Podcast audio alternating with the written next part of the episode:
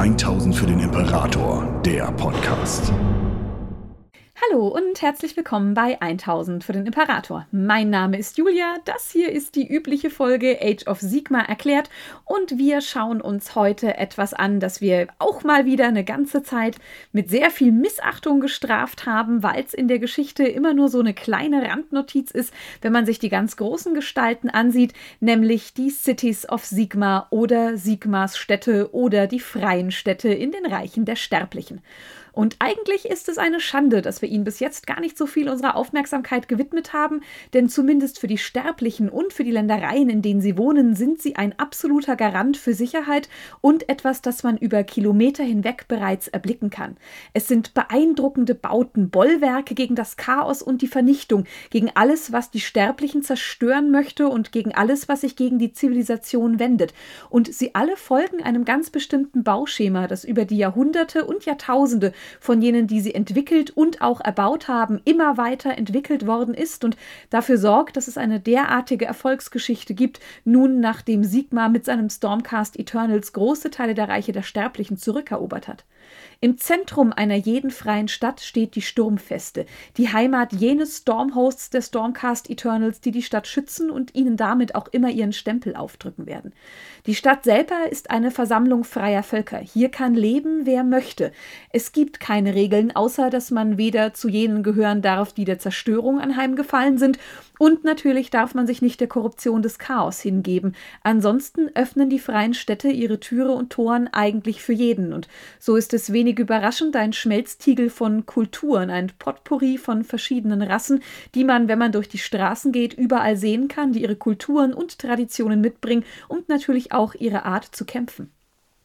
Warum aber stehen die freien Städte dort, wo sie stehen? Tatsächlich sucht Sigma sie sehr, sehr gezielt aus. Es geht immer darum, einen strategisch wichtigen Ort damit zu sichern, dass man eine Reichsstadt dort erbaut. Und wenig überraschend sind daher viele um jene Reichstore herum erbaut worden, die während der Reichstorkriege zurückerobert werden konnten von jenen, die für die Ordnung streiten.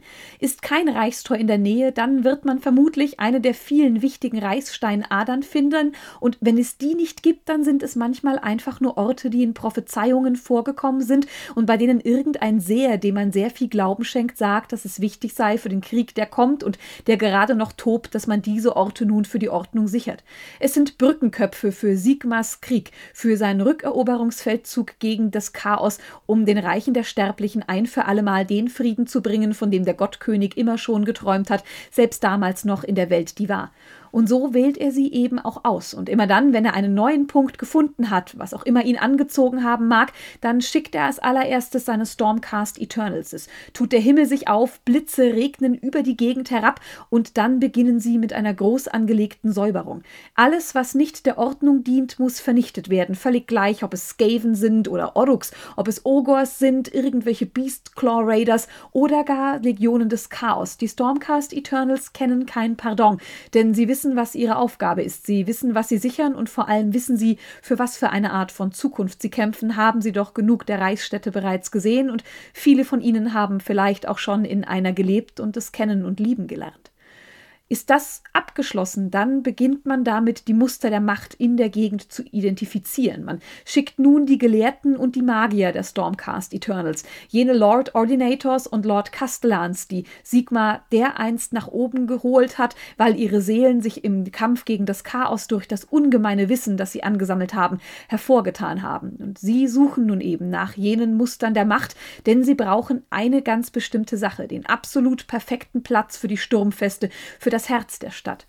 Wenn der Ort der Macht besonders ist, wenn er sehr groß und bedeutend ist oder wenn man gar mehrere Orte der Macht finden kann, dann kann es auch sein, dass mehrere Sturmfesten gebaut werden und dann sind dort natürlich auch immer deutlich mehr Stormcast Eternals zu finden in der Zukunft, als es in einer Stadt der Fall sein wird, die nur eine Sturmfeste hat. Die Form des Sturmfeste selbst wird durch die Art des Stormhosts festgelegt, der von nun an über die Stadt wachen soll. So gibt es sie in schwarzen und schmucklosen Gebäuden, die drohend über der Stadt turmen und die ganz genau von dem verkünden, was jene die dort drin leben, jenen antun werden, die gegen die Regeln Sigmas verstoßen. Es gibt sie aber auch als glänzende, riesengroße Kathedralen, die all jenen, die zu ihnen aufblicken, Inspiration und Gottvertrauen schenken. Und dann gibt es natürlich auch solche, die sich ihren Ländereien anpassen. Und die Stormhosts, die beispielsweise in Gur ausgehoben wurden, haben mit Sicherheit eine große Affinität dazu, ihre Gebilde aus Knochen hochzuziehen. Allerdings immer so, dass es der Wildheit von Gur nachempfunden ist. Nie, dass es so aussieht wie irgendetwas, das man in Shaish bauen könnte.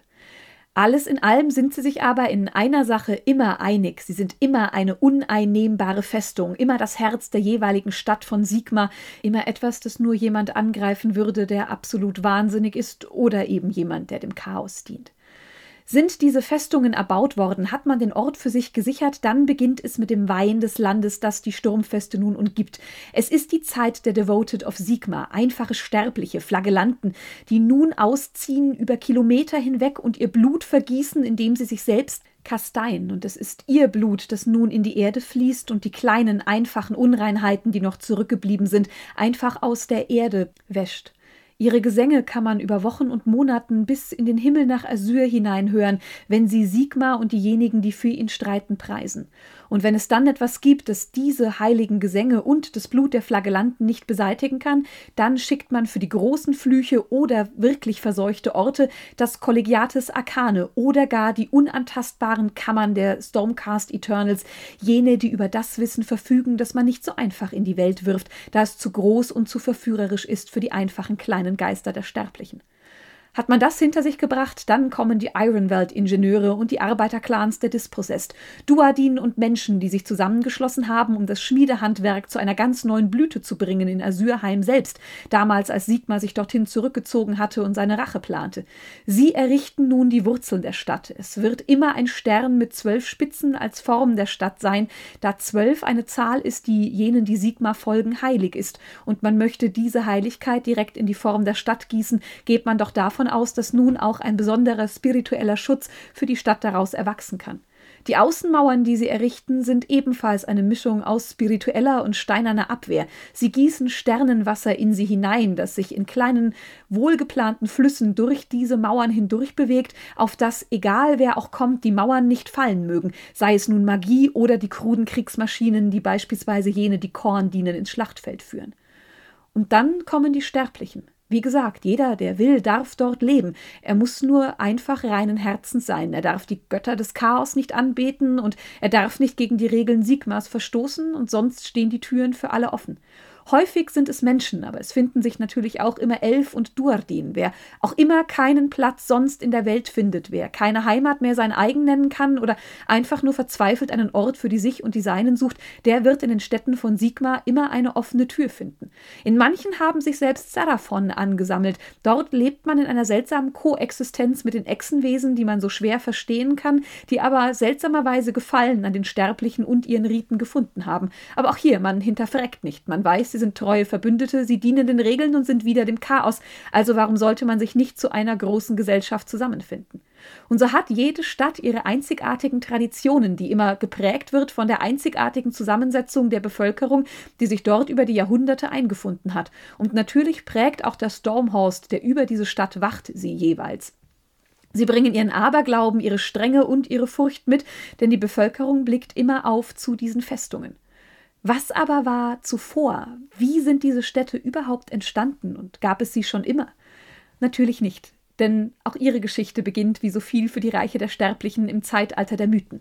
Sigmar wacht in den Reichen der Sterblichen auf. Er gründet sein Pantheon und beginnt mit dem, was er schon in der Welt der Wahr ebenfalls getan hatte. Er gründet Zivilisationen. Er sucht nach Sterblichen in diesen fremden Ländern, sucht nach jenen, die vielleicht seiner Führung bedürfen, und er findet sie in den Barbarenstämmen, die auf der Stelle zu ihm aufblicken. Denn sie haben sich bereits lange bevor er kam nach Ordnung gesehnt, haben sich an den Sternen und dem Kreislauf des Lebens orientiert und haben nun einen Gott, nein, ein ganzes Pantheon, der auch die anderen Götter unter sich vereinen kann, die ihnen genau das bringen, wonach sie sich sehnen, Ordnung, Zivilisation und Städte. Denn Sigmar befiehlt nun genau das. Sie sollen Städte bauen, auf dass sie sich vor den Bestien schützen können, die in diesen Ländereien bis zu diesem Zeitpunkt die uneingeschränkten Herrscher waren. Und sie schaffen es. Gerade die Beasts of Chaos, die bis zu diesem Zeitpunkt über alles herrschen konnten, die größten Jäger, die die Reiche der Sterblichen hatten, werden eins ums andere Mal zurückgedrängt in die Wildnis. Und das Pantheon lehrt die Sterblichen die Dinge, die sie wissen müssen. Sie lernen Schmiedekunst und Magie, sie lernen Häuserbau und Wissenschaft. Sie lernen all das, was man braucht, um ein Imperium zu werden werden. Und so wachsen die Städte, es werden Imperien gegründet und das erste Mal gibt es so etwas wie ein Paradies in den Reichen der Sterblichen, etwas, nach dem sie sich bis heute sehnen, etwas, über das in den Liedern, die man aus den alten Zeiten, bevor das Chaos einfiel, immer noch hören kann. Und das ist es auch, wohin Sigmar der einst wieder möchte. Und es gibt Städte, von denen erzählen sie bis heute. Das große Elexia, geschaffen von Grungni, dem Schmiedezwerg, dem Gott der Zwerge, der ihnen die Handwerkskunst brachte, der dort Handwerkern beibrachte, wie sie ihre Kunst so perfektionieren konnten, dass es eine perfekte, wundervolle Stadt aus Metall, Gold und Steinhandwerk war. Es gab Tyrassus in Gairan, etwas, das von Jademagiern erschaffen worden ist, die dort riesige, perfekte Gärten anlegten, aus denen sie Magie und Leben ziehen konnten. Und dann natürlich Asyrheim, das dort gebaut wurde, wo Sigmar das erste Mal die Reiche der Sterblichen betreten hatte. Die Stadt, die er erbauen ließ im Lichte von Malus, dem Kern der Welt, die war, der in einem blassen Licht nach unten schien, in einem seltsamen, ja, Mondlicht selbst getaucht war und zu dem Sigmar aufblicken und sich immer daran erinnern konnte, was er dereinst verloren hatte. Und in Asyrheim selbst kombinierte er die Macht des Pantheons der Ordnung, ließ sie ihm dabei helfen, diese Stadt zu schaffen, und die Sterblichen, die dort lebten, taten alles, um aus Asyrheim das Paradies und die perfekte Stadt zu machen, die dereinst das Machtzentrum für Sigmar und das Pantheon der Ordnung werden sollte.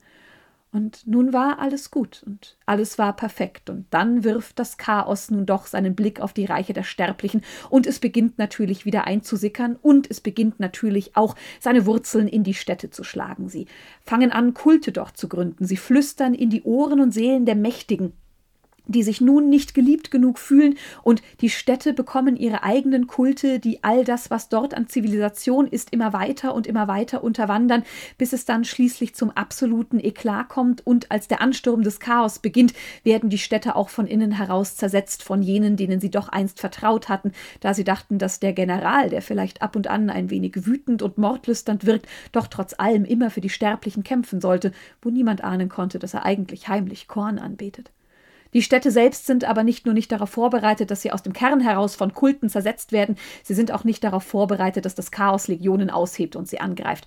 Sie wissen, wie man gegen Bestien kämpft, sie wissen, wie man gegen Monster bestehen kann, aber die Legionen des Chaos sind eine Macht, der sie nichts entgegensetzen können. Sie leisten erbitterten Widerstand, aber eine Stadt nach der anderen fällt und Sigmar sieht bedrückt dabei zu, wie die Zivilisation, die er erneut aufgebaut hat, nun wieder vernichtet wird. Gebäude werden niedergetrampelt, Bibliotheken werden von Kultisten niedergebrannt und gerade jene, die Korn anbeten, reißen die Kultur eins ums andere Mal aus den Herzen der Ruinen heraus, da es das nicht ist, was sie wollen. Seuchen überziehen das, was noch übrig sein könnte, und jene, die noch Wissen haben, sterben überzogen von grauenvollen Pusteln. Und dann gibt es natürlich auch jene, die sich im Exzess hingeben und einfach jegliche Zivilisation vergessen und jene erneut erschlagen, die noch versuchen, irgendetwas zu erretten.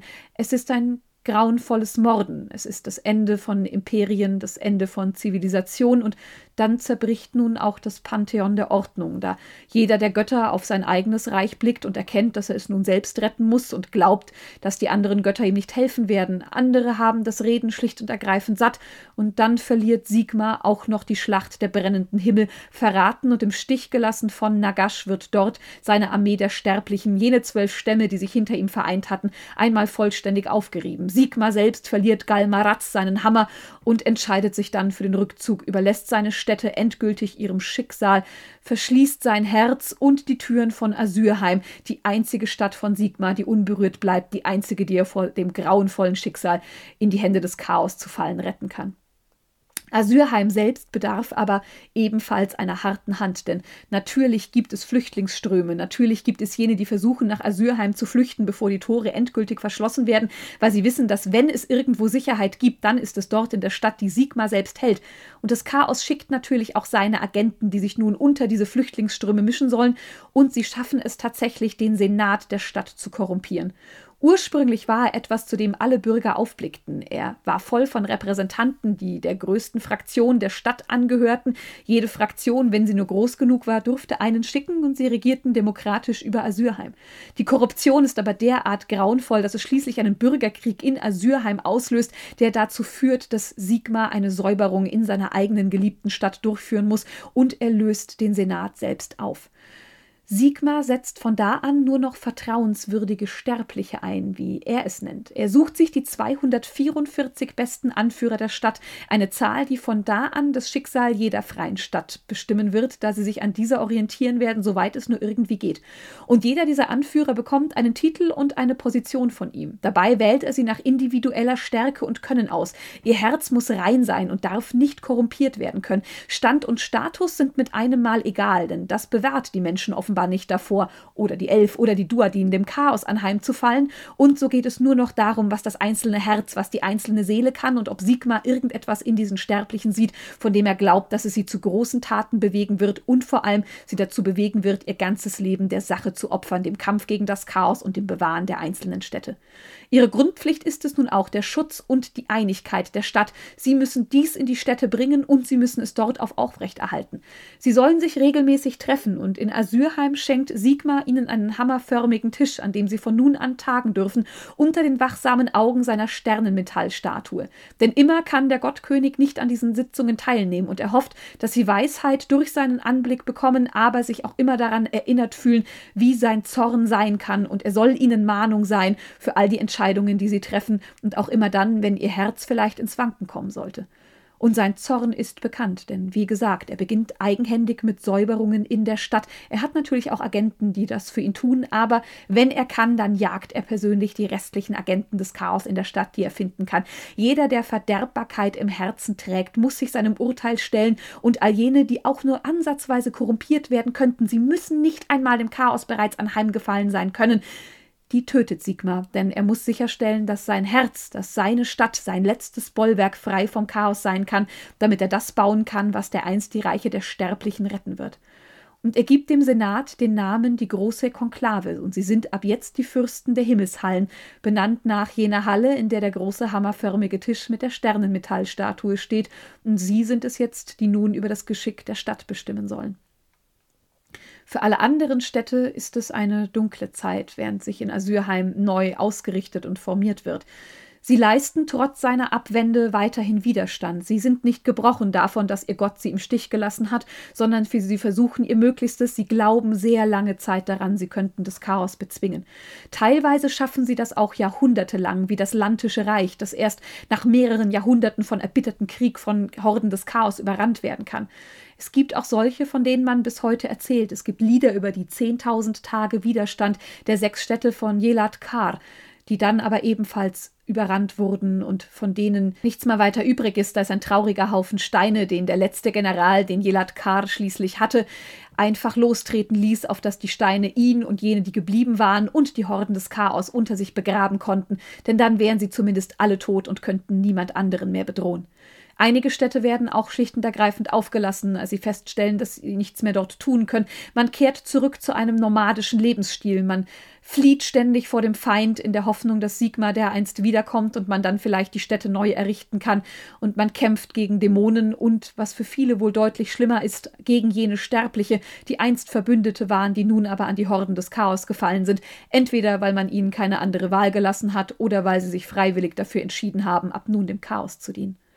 Und dann kommt das Zeitalter des Sigma. Dann sind die Stormcast Eternal endlich fertig geschmiedet. Die Tore von Asyrheim öffnen sich erneut und mit Blitz und Donner ergießen die Stormcast Eternals sich in die Welt und erobern jene Landstriche zurück, die das Chaos derart verheert hat. Neben ihnen streiten auch die Legionen von Sterblichen, die man in Asyrheim selbst ausgehoben hat, jene, die die Waffen aufgenommen haben und die Seite an Seite mit den Stormcast Eternals für das kämpfen wollen, was sie verloren haben und gegen jene, die ihnen das fortgenommen haben. Es sind die sogenannten Free Guilds, die unermüdlich nur für diesen einen Moment trainiert haben. Eine Armee aus Menschen, Elf und Duadin, all jene, die einst ohne Heimat und Ziel waren, die Nachkommen jener verzweifelten Flüchtlinge, die jetzt in einer Sache vereint sind, unter dem Kommando von Sigma und den Stormcast Eternals. Dort, wo man Landstriche zurückerobern kann, werden in der bereits beschriebenen Art und Weise direkt neue Städte gegründet, auf das man dort ein Bollwerk schaffen kann, in das die Flüchtlinge einziehen können und in das jene, die aus Asyrheim ausgezogen sind, vielleicht nun eine neue Heimat finden können. Es sind bis heute große Namen da, die Städte bis heute halten konnten. Es ist Hammerhall und Sturmauge, Herzweih und Amboswacht und natürlich das sagenumwobene Phönizium. Die Sterblichen kehren in genau diese Städte zurück, wobei es zu Beginn dann tatsächlich zu Problemen kommt. Jene, die rein aus Asyrheim abstammen, blicken auf jene Rückkehrer mit einem gewissen Misstrauen, denn natürlich sind sie mit jenem Misstrauen und dem Zorn ihres Gottkönig aufgewachsen und groß geworden. Ihnen ist beigebracht worden, dass sie all jenen misstrauen müssen, die nicht in Asyrheim groß geworden sind, denn sie glauben nicht, dass irgendjemand die Zeit des Chaos unbeflickt hätte überstehen können. Und so dauert es, bis man sich tatsächlich zusammenfindet, dauert es, bis man sich gegenseitig vertrauen kann, aber dabei hilft vermutlich auch die Bedrohung von außen, die sich natürlich natürlich auf der Stelle gegen jede einzelne Stadt wendet. Das Chaos greift an, die Oruks erheben ihre Waffen, Gloomspite-Gits finden sich. Die Toten sind noch ruhig, die Toten sind noch auf der Seite der freien Städte, da man nun noch miteinander streitet und Nagash sich wieder eingefunden hat an der Seite Sigmas, aber dennoch sind es genug Gegner, denen man jetzt auf einmal gegenübersteht. Von innen gibt es aber neben dem eigentlichen Misstrauen der Bevölkerung gegeneinander tatsächlich auch die Stormcast Eternals, die zu einem Problem werden und manche Geschichten, die man bis heute als mahnende Legenden erzählt, werden in genau diesen Städten geboren. Die Stormcasts haben natürlich auch das Misstrauen und den Zorn ihres Gottes geerbt. Zudem haben sie das Problem, dass jedes Mal, wenn sie fallen und neu geschmiedet werden, sie einen Teil ihrer Menschlichkeit verlieren. Sie immer weiter zu Halbgöttern aus Sturm und Blitzen werden und immer weiter vergessen, wie es war, sterblich zu sein und nun natürlich auch einen ganz eigenen Maßstab an die Sterblichen, auf die sie eigentlich achten sollten, anlegen und die Götter des Chaos, allen voran Slanesh, der zwar gefangen ist, aber gerade daran plottet, wieder freigelassen zu werden, versuchen immer weiter auch die neuen Städte zu unterwandern, ist es doch immer eine Erfolgsstrategie, von innen heraus die Stadt zu zersetzen. Und so bilden sich neue Kulte, bilden sich neue Dinge, auf die die Stormcasts mit beunruhigtem Blick sehen. Und in der Stadt Excelsis passiert es nun, dass es dann schließlich zum Eklat kommt, ausgelöst von Slanesh und dem, was er dort geplant hat. Die Stormcast Eternals spüren das Makel des Chaos in dieser Stadt, die Knights Excelsior, gerade jene, die besonders dafür bekannt sind, unbarmherzig und voller Aberglauben zu sein, und sie wenden sich gegen die Bevölkerung selbst. Es beginnt eine brutale Säuberungsaktion, bei denen es auch die Unschuldigen trifft, die einfach nur zur falschen Zeit am falschen Ort waren oder eben ein wenig so aussahen, als könnte ihr Herz verdorben sein. Ein Viertel der Stadtbevölkerung wird hingerichtet, ehe die Knights Excelsior glauben, dass nun alles gut sei und der Rest der Stadt schließt sich als Flagellantentrupp diesen Stormcast Eternals an, teilweise weil sie davon überzeugt sind, dass sie eine Schande tilgen müssen, die die Bevölkerung über die Stadt gebracht hat, teilweise weil sie schlicht und ergreifend Angst davor haben, die Nächsten zu sein, die nun sterben könnten. Und der Lord Vertinant, der dort herrscht, hat ab diesem Zeitpunkt einen der schlimmsten Kosenamen, die man wohl einem Stormcast Eternal geben kann. Er wird ab diesem Zeitpunkt der weiße Schnitter genannt, jener, der den Tod über derart viele Unschuldige gebracht hat, jener, der sich hat einspannen lassen für einen Plan von Slanesh, von dem bis jetzt noch niemand weiß. An anderen Orten beginnt aber die Free Guild sehr erfolgreich die Städte zu sichern. Die Menschen, Elf und Duadin-Truppen schließen sich zusammen, schaffen es, die Städte zu ihrem Eigentum zu machen und schaffen es tatsächlich auch, dort eine gewisse Sicherheit aufzustellen, sogar Stadtwachen zu gründen und so etwas wie Normalität zu schaffen. Natürlich stehen sie immer in den Schatten der Stormcast Eternals, sind sie doch nichts weiter als einfache Sterbliche, die manchmal vielleicht Magie beherrschen, aber eben trotz allem sterben werden, wenn ein Hammer des Chaos sie trifft, aber nicht Nichtsdestotrotz opfern sie Blut, Leib und Seele genauso bereitwillig, wie die Stormcast Eternals es tun, sind völlig eingeschworen auf die Sache, der sie dienen. Jede dieser Kompanien stammt von einem der zwölf Stämme ab, die Sigma einst in die erste Schlacht im Zeitalter des Chaos folgten. Jene Stämme, die zwar damals bei der Schlacht der brennenden Himmel gegen Archeon versagt hatten, die nun aber dennoch weiter treu dienen möchten und ihr Bestes tun wollen, um dem Chaos immer noch die Stirn zu bieten. So tragen sie auch die Symbole von damals immer noch. Die alten Traditionen jener zwölf Stämme werden ebenfalls immer noch am Leben gehalten und man konnte sie auch in der Zeit der Abgeschiedenheit natürlich gut bewahren. Nichtsdestotrotz fließen, sobald sie die Städte betreten, natürlich auch neue Traditionen ein. Gerade die Free Guilds sind ständig im Wandel und vermutlich weitaus offener und offenherziger, als es die Stormcast Eternals sind. Einst waren es nur solche, die aus Asyr stammten, aber natürlich haben sich mittlerweile auch die Rückgewonnenen angeschlossen. Sterbliche, die sich beweisen wollen, die man zwar am Anfang immer noch, ja, natürlich mit Misstrauen betrachtet, die sich aber längst ihren Platz erkämpft haben. Vor allem, weil man verstanden hat, dass diese Rückgewonnenen natürlich praktisch sind. Sie kennen die Orte, an denen sie kämpfen, sie kennen die Ländereien, äh, denen sie einst dienten. Sie sind ja, in der Welt einfach besser unterwegs, als es jene sind, die aus Asyrheim selbst stammen. Die Free Guild hat zudem natürlich einen Vorteil, den man nicht unterschätzen darf, es ist ihre blanke Masse. Natürlich ist es auch ihr fanatischer Glauben, der sie trägt, aber sie sind viele. Sie können sehr, sehr, sehr viele Leiber ausheben und dem Chaos oder der Zerstörung entgegenstellen. Und der Wehrdienst, der eingeführt wurde, macht das natürlich einfacher. So müssen zehn Freiwillige pro Stadtdistrikt und pro Kampfsaison gestellt werden. Und so reihen sich Berufssoldaten und Töchter von Bauern und Akademikern aneinander. Es wird kein Unterschied gemacht. Wer einberufen wird, wird einberufen berufen und ausgebildet, damit man eine einheitliche Armee schaffen kann. Sie werden in bestimmte Einheiten unterteilt, die bestimmte Spezialisierungen haben, aber sie wissen alle, dass der Sieg, den sie sich erkaufen, mit ihrem Leben erkauft wird und ihr Leben ist nichts wert. Ihre Heldentaten werden selten, selten besungen, allenfalls vielleicht von ihren Kameraden, die sie nicht vergessen und dann genau diese Geschichten von dem einen tapferen Duadin, der von irgendetwas von den Legionen des Chaos zerfetzt wurde, um den Seinen eine Minute mehr zu erschaffen, immer weitergetragen werden. So schaffen sie es aber auch, Gegner zu töten, die eigentlich zu groß und zu mächtig für sie wären, wobei sie immer gleich aufgestellt werden. Es gibt die Free Guild Guard, das sind Fußsoldaten. In Friedenszeiten bilden sie die Stadtwache. Sie sind mit Milizwaffen bewaffnet, das heißt, sie nehmen alles, was sie finden können, alles, womit sie umgehen können und bilden im Endeffekt genau jene defensive Menschenmauer, die dem Rest der Free Guild die Zeit erkauft, die sie brauchen, um wirklich Schaden zu verursachen. Und dabei sind vor allem die Free Guild Handgunners in allererster Position. Musketenbeschuss Virus ist es, was sie ausmacht. Sie sind Schwarzpulver tragende Soldaten, deren Waffen auch für jene Agenten des Chaos gefährlich sein kann, die eigentlich dachten, dass sie die Waffen von Sterblichen nicht verletzen können, denn auch ein Korn-Champion ist nicht darauf vorbereitet, eine Ladung Blei ins Knie zu bekommen. Wer das tatsächlich überlebt, der kann zu einem großen Teil wechseln, den Great Sword Formationen. Dort kommen die größten und stärksten Veteranen der Free Guild unter. Sie tragen Schwerter, die so groß und schwer sind, dass selbst ein Uruk von ihnen in zwei geteilt werden kann. Und wer ein wenig schneller unterwegs sein möchte, der kann sich der Kavallerie anschließen, den Free Guild Pistoliers oder den Outriders. Entweder wagemutige Jungspunde mit zwei Pistolen oder erfahrene Kundschafter mit weitaus schwereren Musketen, die auskundschaften, die die Grenzen ausspionieren und sehen, wie der Feind sich bewegt und sich dann, wenn der Krieg kommt, natürlich den Reihen anschließen, um auf ihren Pferden in einzelne Breschen zu springen und dort Tod und Vernichtung zu bringen. Aufgeblickt wird vor allem zu den Demigriff Knights, Adelige aus Asyr, die eben jene Demigriffs reiten, die oftmals schon von Kindesbeinen an dazu ausgebildet werden, diese Bestien zu beherrschen. Sie sind die besten Krieger der freien Städte, sie tragen Waffen aus Sigmarid und ihre Bestien selbst sind natürlich mächtige zusätzliche Waffen, die jeden Feind, der ihnen zwischen die Klauen kommt, ohne Gnade zerfetzen.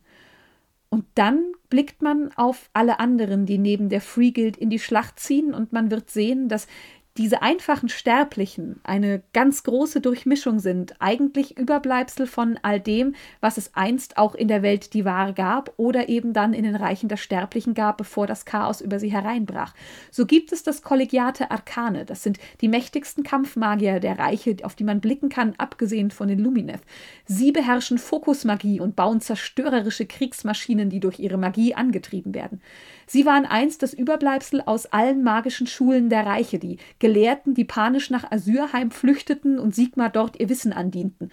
Und er blickte auf sie herab und erkannte, dass dieses Wissen bewahrt werden müsste, da es etwas sein könnte, das ihnen in seinem Krieg, der kommen würde, helfen könnte. Und auch, weil Sigmar natürlich Wissen immer schätzte und schützen wollte. Und so gründete er das Kollegiate, um genau dieses Wissen zu bewahren. Es sind die Türme der acht Winde in Assyrheim. Und dort werden bis heute weitere Kampfmagier ausgebildet. Und dort werden auch jene ausgebildet, die eben die magiegetriebenen Kriegsmaschinen in die Schlacht führen können, die immer dort auf das Schlachtfeld geführt werden, wo einfache Kriegsmagie nichts mehr ausreicht. Und sie sind derart zerstörerisch, dass sie auch die großen Maschinen des Feindes tatsächlich zerlegen können, und so sind sie durchaus gefürchtet, auch wenn es dann doch nur einfache Sterbliche sind. Neben ihnen gibt es die Dispossessed, Zwerge, die Überlebenden der fallenden Festungen im Zeitalter des Chaos. Jene Zwerge, die zwar entkommen konnten, als man ihre Festungen in Schutt und Asche legte, die aber keinen Platz in anderen Zwergenfestungen finden konnten, entweder weil der Weg zu weit war oder weil beispielsweise Clans wie die Fireslayers die, die Tore für jene, die von außen kamen, schlicht und ergreifend verschlossen hielten. Sie wollten das Handwerk, das man ihnen beigebracht hatte, bewahren und die Zwergenkultur, die ihnen so wichtig war, und anstatt in Trübsal zu verfallen, Gefallen nahmen sie den Namen der Dispossessed als Ehrentitel an, als Erinnerung an das, was sie verloren hatten und als Erinnerung an das, was sie zurückerobern wollten. Und so bauen sie nun große Handwerkskunst in den jeweiligen Städten und sind auch, wie gesagt, dafür zuständig, die Städte selbst zu errichten. Neben ihnen gibt es das Ironwelt Arsenal, eine Zusammenkunft von Waffenschmieden von Menschen und Duadin. Diese gründeten sich nach dem Rückzug nach Asyr. Sie trafen sich und stellten fest, dass sie eine gemeinsame Leidenschaft verbindet, Kriegsmaschinen zu entwickeln, die vielleicht etwas bizarr und unorthodox sein mögen, die aber absolut tödlich tödlich gegen den Feind wirken sollten, wenn man dereinst aus Asyrheim erneut in die Welt ziehen könnte. Und so bauten sie insbesondere die gefürchteten Artilleriewaffen, aber auch die dampfbetriebenen Fluggeräte, die den Feind oftmals in den heutigen Zeitaltern überraschen. Sie bringen Waffen aus Stahl und Dampf mit, die in der Lage sind, Fleisch von den Knochen zu schmelzen und die nur von ganz bestimmten Zwergen oder Menschen geführt werden können, da sie doch äußerst komplex sind und ab und an explodiert dann doch auch vielleicht eine der Waffen bei unsachgemäßer Behandlung. Wen man mit etwas mehr Respekt und auch etwas Misstrauen betrachtet, sind die Darkling Covens. Damals, als das Chaos nach Ulgu eindrang, das Reich der Schatten, das von Malarion und seiner Mutter Morathi regiert wird, dort, wo die Elfen in den Schatten leben, waren natürlich auch dort Armeen von ihnen, die von den Reichen des Chaos aufgemischt wurden. Und so fanden sich Zauberinnen und Magierköniginnen, die zusammen mit den Elf, die ihnen folgten, nach Asyr flüchteten, weil sie wussten, dass sie nur dort sicher sein würden. Aber anstatt sich anzuschließen und in der Masse der Sterblichen dort aufzugehen, gründeten sie eigene Kulte und geheime Orte. Sie wollten sich dem Kollegiate nicht anschließen, sie wollten ihre magische Macht und ihr Wissen nicht mit jenen Zauberern dort teilen, und bis heute sind sie vermutlich nur scheinbar auf Sigmas Seite und man blickt mit etwas Verwunderung und Misstrauen auf die Spionagenetzwerke, die sie ausgebildet haben, in allen Städten, die sie nun finden können. Niemand weiß so genau, was sie tun, und gerade jene, die für Sicherheit und Ordnung in den Städten sorgen, warten wahrscheinlich nur auf den Moment, dass die Darkling Covens sich gegen Sigmar und jene, die ihm dienen, wenden und sind bereit dafür, über sie zu kommen. Aber im Moment sind sie noch auf Sigmars Seite und auch für sie gilt, wer Sigmars Regeln folgt und sei es erst einmal nur zum Schein und nicht im Chaos anheimgefallen ist, der kann bleiben. Schließlich sind sie ja auch praktisch. Praktisch sind auch die Scorch Privateers, Monsterjäger und Freibeuter, elf Piraten, die absolut wankelmütige Verbündete sind und die man nur mit dem Gold und dem Versprechen halten kann, dass sie größere und schönere Bestien finden, wenn sie Sigmar folgen. Sie tauchen überall dort auf, wo man sie braucht, mit ihren großen schwarzen Galeeren, sind überraschende Gegner, aber Sigmar schätzt sie, denn auf ihre eigene Art und Weise folgen sie zumindest einem bestimmten Ehrenkodex und sind wahrscheinlich am Ende des Tages weitaus vertrauenswürdiger als die Darkling Covens. Und dann gibt es jene, von denen vermutlich nur Sigmar und seine Vertrauten wissen, dass sie existieren Wobei es gibt natürlich Geschichten, die man Kindern erzählt, die nicht schlafen gehen wollen, über die Shadowblades. Assassinen, Anhänger eines alten Kultes, vielleicht Anhänger eines toten Gottes, dessen Namen man längst vergessen hat. Sie haben sich verschworen, um alle Feinde von Asyr zu vernichten und tun dies mit einer Mischung aus kultischen Handlungen und Magie, die außer ihnen wahrscheinlich niemand versteht. Was man aber weiß, ist, dass immer dann, wenn ein magisches Mal in der Form eines schwarzen Dolches auf der Haut des jeweiligen Opfers erscheint, sein Tod sicher ist, ganz egal, wohin er auch rennen mag und ganz egal, wie lange es dauern mag, denn die Shadowblades sind geduldig, sie haben Zeit. Und Sigmar hat sie insbesondere eingesetzt, als die Tore von Asyrheim verschlossen worden sind. Er hat sie auf jene angesetzt, die vom Chaos korrumpiert waren oder auf jene, von denen er glaubte, dass sie dem Chaos anheimfallen könnten. Und sie haben stumm ihren Dienst getan und tun es für heute für ihn in einem, ja, absolut unbrüchlichen Loyalitätsverhältnis. Und dann natürlich die Elf. Die Elf, die ihren Phönix-Tempel immer noch am Leben halten. Es ist eine Kriegerkonklave, die sich dem Urphönix verschworen hat. Jener Gottbestie aus Feuer und Wiedergeburt, die Hochelfen in der Welt, die war damals anbeteten und deren Könige sich dieser Urbestie immer anschließen. Sie sind ein Symbol der Hoffnung für ein schwindendes Volk, für jene Elf, die es bis zu Sigmar geschafft haben, die es irgendwie schafften, schon aus der Welt, die war, in der neuen wiedergeboren zu werden, weil sie nicht von Slanisch verschlungen worden sind. Sie suchen suchen stetig nach Hinweisen über das Schicksal der Elf in der Welt, die war, aber auch nach Visionen über die Zukunft, um zu verstehen, wohin ihr Volk geht, um zu verstehen, was sie tun müssen und um zu begreifen, wohin ihre Wiedergeburt sie führen kann, auf dass sie dereinst vielleicht zu alter Größe und Glorie zurückkehren können. Zwischen ihnen findet man die Wanderer, ebenfalls elf, die einst Wächter von Geiran waren, mutige elfische Krieger, die alles taten, um das Chaos aus Geiran hinauszuhalten, die aber schließlich einsehen mussten, dass sie den Seuchen Nörgels nichts entgegenzusetzen hatten. Sie verließen die Wälder mit gebrochenen Herzen, blickten zurück auf das, was einst grün und lebend war und das nun von eitrigen Pusteln und Pestilenz überzogen waren, und schlossen sich Sigmar an, waren von diesem Zeitpunkt an ein Nomadenvolk ohne Heimat und warteten darauf, dass der Tag kommen würde, würde, an dem sie Geiran und die Wildnis zurückerobern könnten. Nun, wo die Tore sich geöffnet haben, folgen sie wieder dem Licht des Lebens, beseitigen das Chaos dort, wo sie es finden können, versuchen die Wildnis durch Artefakte und magische Linien zu heilen, auf das sie Nörgel abschütteln können und vielleicht sogar die Natur selbst sich erhebt, auf das das Chaos und gerade die verhasste Pestilenz keine Chance mehr haben in den Ländern, die sie nun wieder besetzen und schützen können. Wenn man auf dunkle Dinge blickt, dann kommen sie natürlich alle aus Ulgu. Und so gibt es auch den Order Serpentis, elf, die schwarze Ritter voller Grausamkeit sind. Einst herrschten sie über ein größeres Gebiet in Ulgu, etwas, von dem man sich fernhalten musste, denn sie waren jene, die derartig grausam waren, dass sie ihre Gefangenen einem Gott opferten, über den man nicht sprechen möchte. Und natürlich waren es Opfer von Lebenden. Man versklavte jene, die man gefangen nehmen konnte, und generell galt einfach das Recht der Stärkeren, und die Allerstärksten waren jene, die auf den schwarzen Drachen reiten konnten, die ihnen auch ihren Namen gegeben hatten. Sie waren grausame Bestien, ihre Reiter und diese Drachen, aber auch dieses Imperium fällt schließlich ans Chaos. Es gibt jene, die derart stur sind, dass sie vom Chaos vernichtet werden, weil sie sich nicht vorstellen können, dass sie tatsächlich verlieren könnten und einfach nicht in der Lage sind aufzugeben. Andere, weitaus pragmatischere, schließen sich allerdings Sigmar an und dürfen trotz ihrer Dunkelheit ebenfalls nach Asyrheim. Sie glauben, dass sein Rachefeldzug das ist, was sie brauchen, um zu alter Größe zurückzukommen kommen, haben allerdings ein großes Problem, denn derartig viele der schwarzen Drachen sind tot, dass es nicht mehr für all jene ausreicht, die gerne einen reiten möchten, und nur noch wenige Auserwählte, die allerhöchsten von ihnen dürfen diese Bestie nun reiten. Die anderen haben sich neue Bestien erschaffen lassen, grausam verstümmelte Kreaturen, die sie in die Schlacht führen und die auch von jenen, die eigentlich mit ihnen verbündet sind, mit Schrecken und Grausamkeit betrachtet werden. Was auch mit Misstrauen betrachtet wird, das ist, dass ihre Macht mit jedem neuen Feind wächst, dass sie dazulernen und auch beginnen, freie Städte zu übernehmen. Gerade das von Schatten und Nebel umhüllte Amboswacht ist natürlich dem Order Serpentis gegenüber äußerst aufgeschlossen, und so wird man auch hier blicken müssen, ob sie nicht dereinst nach Ulgu zurückkehren werden, genau wie die Darkling Covens, um sich Malarion erneut anzuschließen, und vielleicht fällt dann eine Stadt oder Sigma muss seine Stormcast Eternals schicken, um diese seltsamen Verbündeten auszulöschen.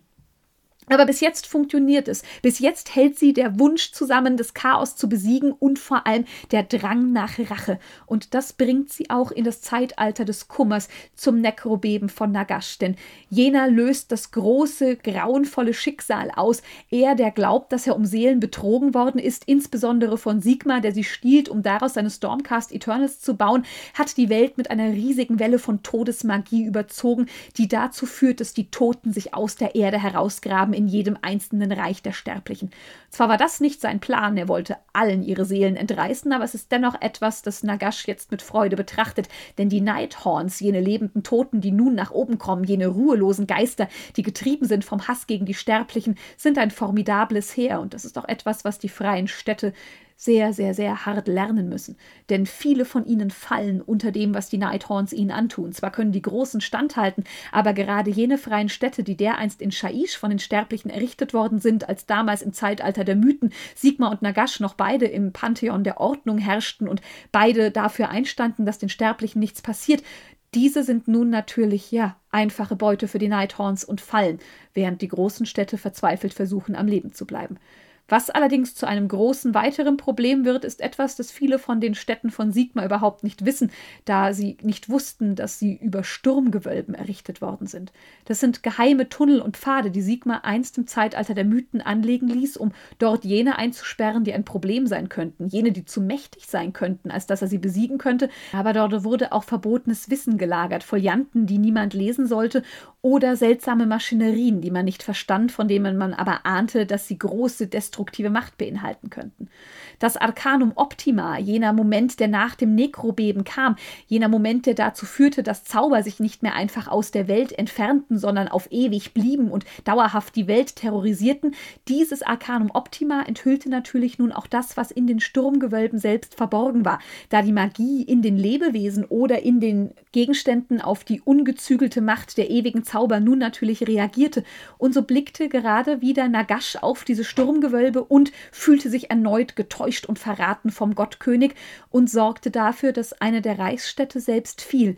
Letis nämlich, das Schicksal einer Stadt, von der man ebenfalls nun berichtet. Denn Lady Olinda, die Mortarchin der Trauer selbst, kam, um die Sturmgewölbe dort aufzubrechen. Zwar konnten die Stormcast Eternals und die Armeen der Sterblichen, die dort vereint waren, Duardin und Elf, genauso wie die Free Guild, die wirklich alles versuchten, um die Stadt vor den Nighthorns zu beschützen, die aber doch am Ende einsehen mussten, dass die Sturmgewölbe aufgebrochen werden konnten. Und dort wurde aus jenem Sturmgewölbe ein Mortarch befreit, den Sigmar dort seit dem Anbeginn des Zeitalters des Chaos eingeschlossen hatte. Kragnos, der nun zurück na zu Nagash fuhr, um dort erneut zu seinem Mortarchen zu werden.